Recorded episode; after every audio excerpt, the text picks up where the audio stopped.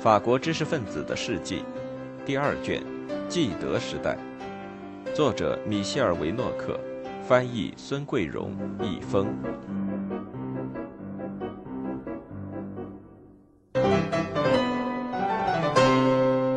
五，班达与知识分子的背叛。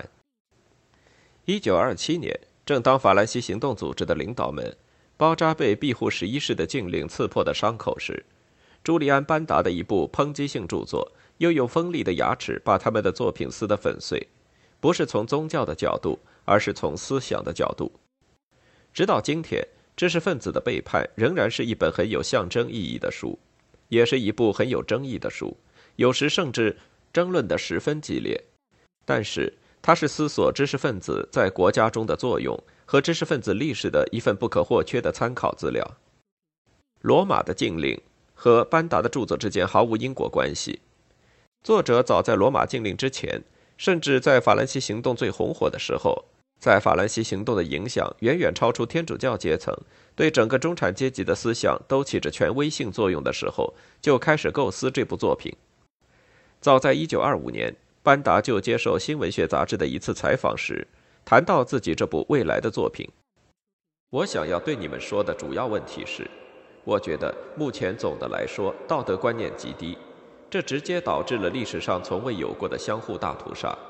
我认为这种卑劣行径的根源可以用一句话来概括：对纯粹俗权的一种更加强烈、更加自觉和更加有组织的欲望，以及对一切纯理想的无私的价值观的藐视。人类只有两种宗教，一些人信仰民族，另一些人信仰阶级。不管这些人怎么说，这都是纯俗权的两种形式。那些肩负着向这些人不讲对一种理想的爱，对一种超俗权的爱的教士们，也就是文人和哲学家们，换句话说，就是知识分子，不但没有不讲，反而竭尽全力强化这些世俗的宗教。那些巴雷斯们、布尔热们、尼采们、贝基们、索雷尔们、邓南遮们。以及最近半个世纪以来，所有有影响的伦理学家们都是现实主义的极力鼓吹者，并为此感到自豪，甚至把这种现实主义理想化。这就是我所说的知识分子的背叛。一九二七年八至十一月，在《新法兰西》杂志上分为四期连载，后来又在格拉塞出版社出版单行本的班达的这部抨击作品。是不是对逃往比利时的莱昂都德的清算呢？班达在查理大帝中学上高中三年级的时候就认识了都德，那时他们曾在操场上嬉戏。他大概有理由对都德存有积怨。一九一二年，他未能获得龚古尔文学奖。他的圣职受任礼在半月手册上发表以后，受到吕西安·德卡夫的好评。后者建议他再充实一下这部小说，以便竞选龚古尔奖。他本人就是龚古尔奖的评委，贝基也积极支持班达，班达答应把奖金捐给贝基的杂志，但是索雷尔对班达在攻击伯格森的作品时把他也牵连进去不满，就对另一位评委埃莱米尔·布尔热做工作，让他不要投票赞成把龚古尔奖授给这个小犹太人，而莱昂都德呢，则直截了当地声称绝不投一个犹太人的票。最后，班达和他的对手各得五票。要不是拉胡斯字典格外认真地把他对手的名字写了进去，别人大概早就把那个人忘了。那人就是安德烈·萨维尼翁和他的雨的女儿们。最后，评委会主席埃尼克的一票使天平倒向了班达的对手。于是，贝基跟索雷尔分手。他早就发现索雷尔插手所有破坏半月手册的活动。如果您不再出现在我这里，我将不胜感激。不过，《知识分子的背叛》既不是一部揭露反犹太主义的书，也不是一部应时作品。这部在班达作品中占统治地位的书，也许是班达作品中唯一一部今天仍被人阅读的书，继承了那种始终坚决捍卫理性的权利，反对自19世纪末以来对理性的一切攻击的思想，同时激发了知识分子。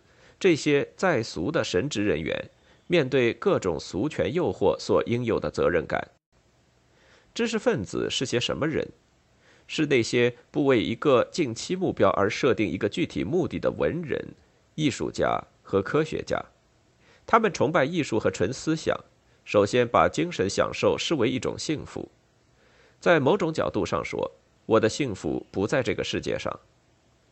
他把理性置于那些主宰人们感情的东西——家庭、种族、祖国和阶级之上。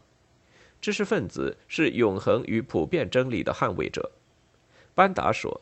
可是人们注意到，当代知识分子具有一种丧失公正的道德准则和参与无意义的争论的倾向。知识分子的背叛不在于介入一个社会行动，而是在于把智慧用来为世俗的偏见服务。班达歌颂了介入卡拉事件的伏尔泰和介入德雷福斯事件的左拉。按照班达的说法。过去的知识分子因为关心正义事业而远离政治，比如达芬奇、马尔布朗什、歌德，或者以人类或正义的名义宣扬一种高于政治激情或直接反对政治激情的抽象原则，如伊拉斯谟、康德、勒南。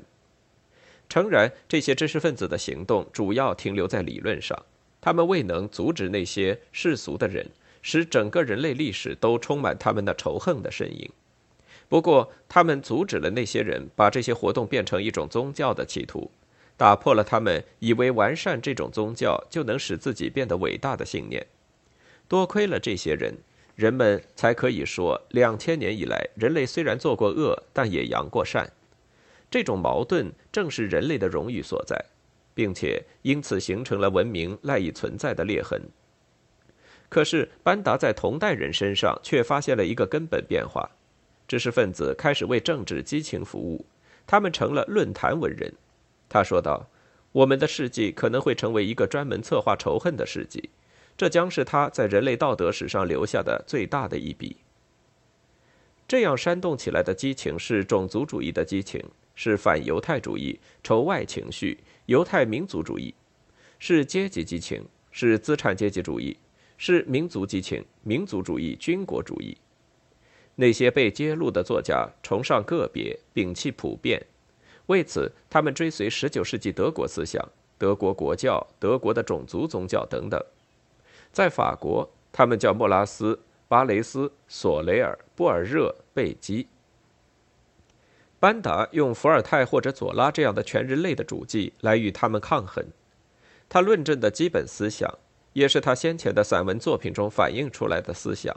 就是当代的纯思想与理性，面对感情的强大和专横的一种退让。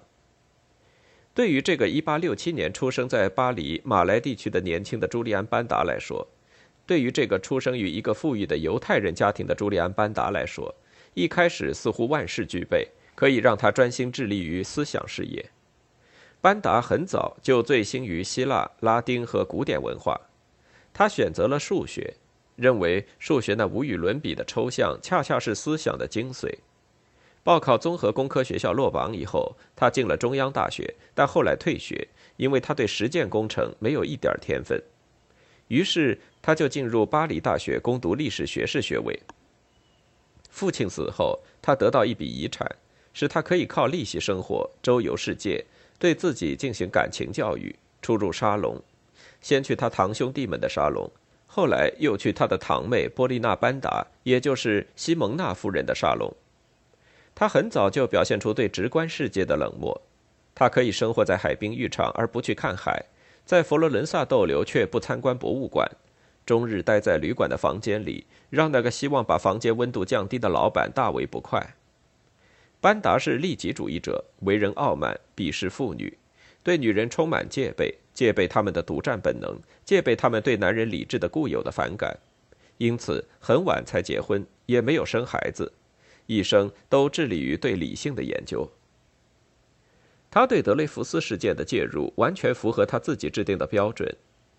他对被囚禁在魔鬼岛上的那个无辜的人毫无同情心，他甚至完全赞成维护国家利益。面对一个民族的安危，一个人的生命又算得了什么？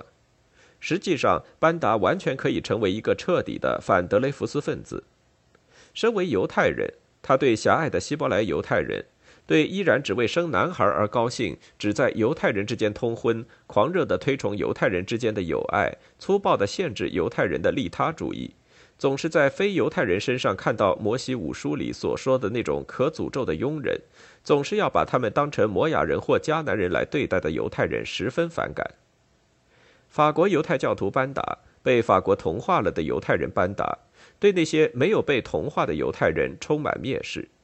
他谈起那些人时所用的语言，有时让人觉得很有反犹太主义的味道。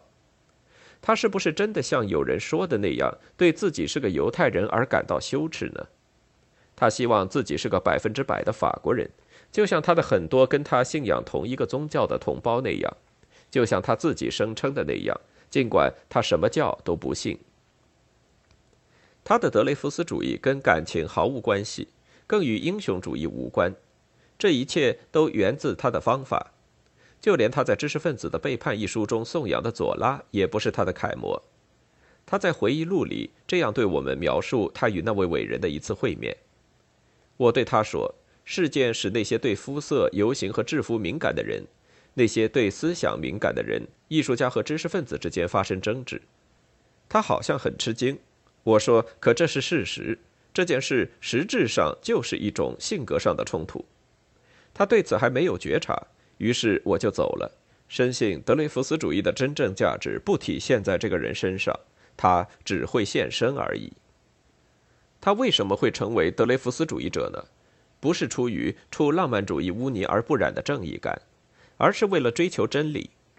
他站在学者一边。站在那些用自己的方法进行研究之后，简单的宣布某一作品出自某人之手，而不是出自另一人之手，然后就回到自己的修饰小事，把长柄眼镜的镜片擦干，任凭社会去跟真理搏斗。在这里，是纯粹的理性戳穿了社会谎言。对于知识分子来说，德雷福斯事件是历史的守护神。班达生活中一大幸事就是遇到了贝基。后者总的来说与班达截然相反。贝基是个有血有肉的人，一个生活在地球上的人，是巴黎大学派的死对头。班达无情地把贝基这位亲密的朋友划到叛徒一边。一九二九年，当他接到参加《新法兰西》杂志为圣女争得仁爱的奥秘的作者举行的庆祝活动邀请时，他傲慢地回答说：“在他看来，贝基是二十年来作家群体蔑视精神法律倾向的最大罪魁之一。”因此，他没有参加这个活动。可是，班达却是半月手册编辑部的常客，在那里，他曾与索雷尔争论。他与大家一起成群结队地去法兰西学院听伯格森的课。自1910年起，伯格森的课就成了巴黎上流社会贵妇们聚集的地方。教室里的位置早早就被这些贵妇的司机们占好。伯格森这个令人讨厌的家伙。班达在战前就写了三篇攻击他的文章，但没有引起这位哲学家的任何反应。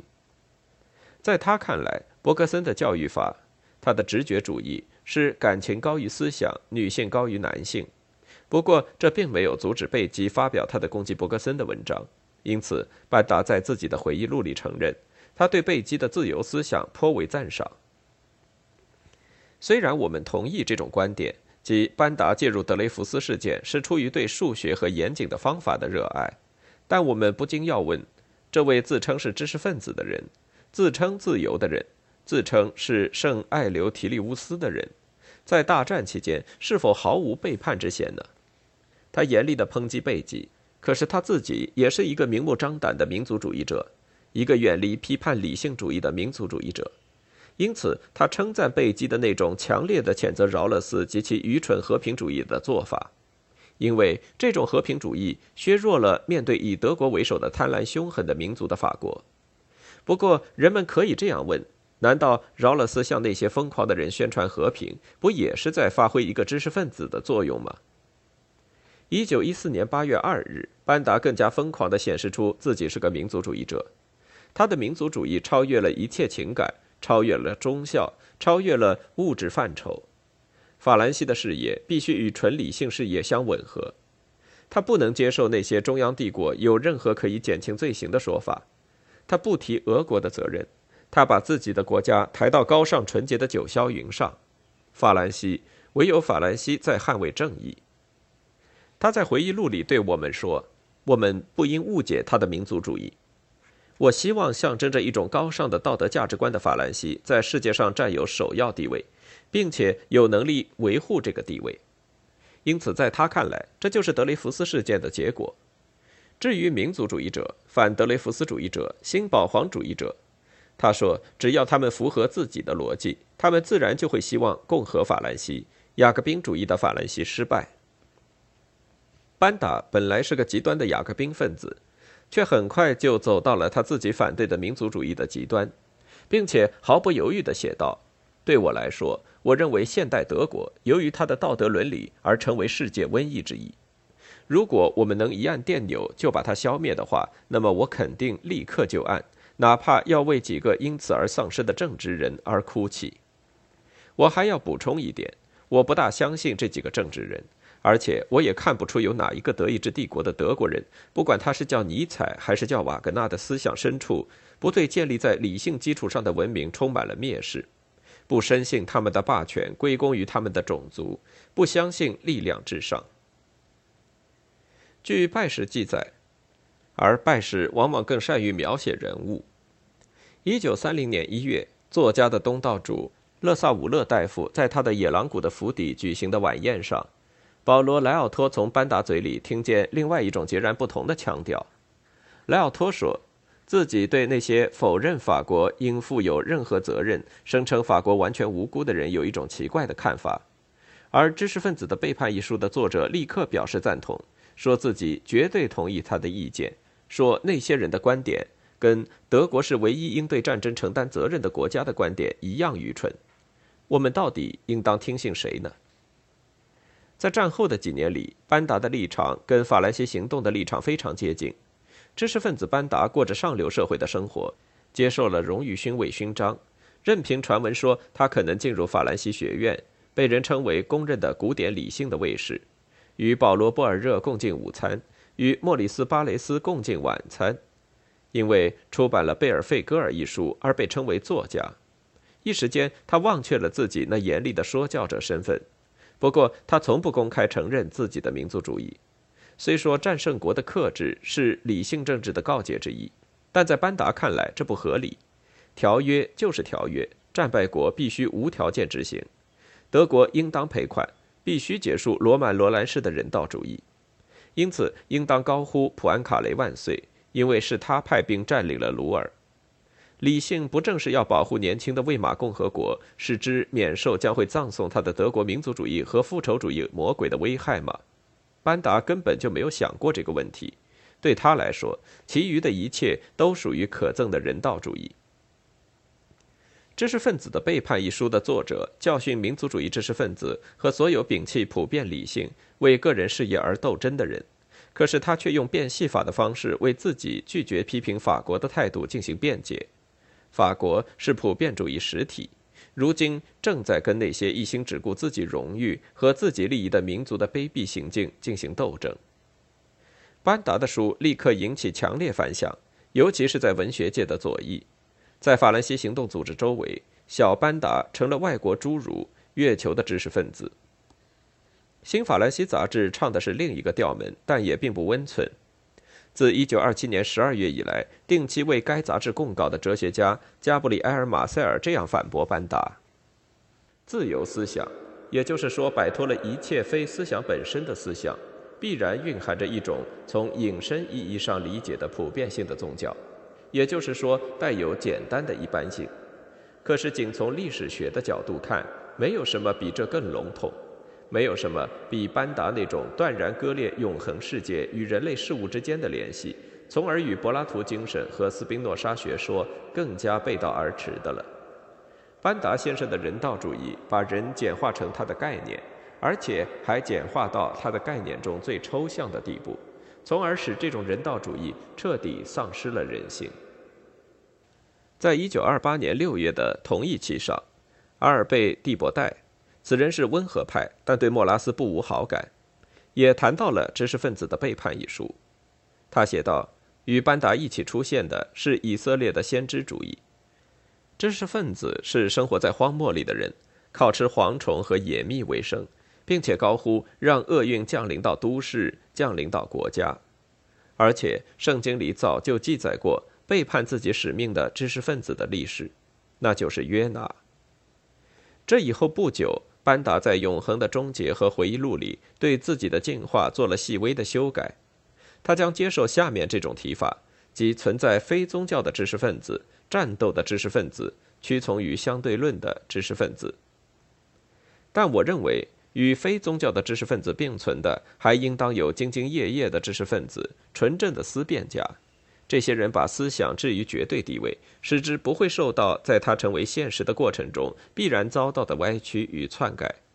这无疑需要法官来做出相对公正的判决，但同时也需要一个远离都市的变化不定的最高法院，来维护永恒的正义的法律。班达就这样用他那种刻板、抽象和简洁的方式，阐明了两种力量的理论：时间的力量和精神的力量。这种理论已经存在于圣西门和奥古斯特·孔德以及班达的同代人阿兰的思想中。在任何社会里，面对强权，人们都需要按照另外一种等级制度建立的令人起敬的精神和智慧的力量。这种力量呼唤这个社会赖以存在的永恒的原则。拥有这种力量的人，确实有某种与先知主义相似的东西，某种脱离了呼唤道德法则的直接后果的东西。班达根本不像勒南曾幻想的那样，希望知识分子来统治世界。他清醒地认识到，除非人类的事物变得神圣，换句话说，只有当人类的事物不再存在时，哲人的统治才能成立。他只是希望知识分子的宗教能被人理解。以便任何人都不会怀着恶意投入到人类的激情中去，而西方那些新的精神领袖恰恰是险些犯了这样的错误，他们背叛了自己的使命，他们对人们说忠于土地。因此，从两种意义上说，班达的书具有预见性、揭露性和预言性。他揭露了那些为个性激情的释放，做出深奥的和文学性的辩解的智者。他也预言了取消独立的精神力量的社会后果。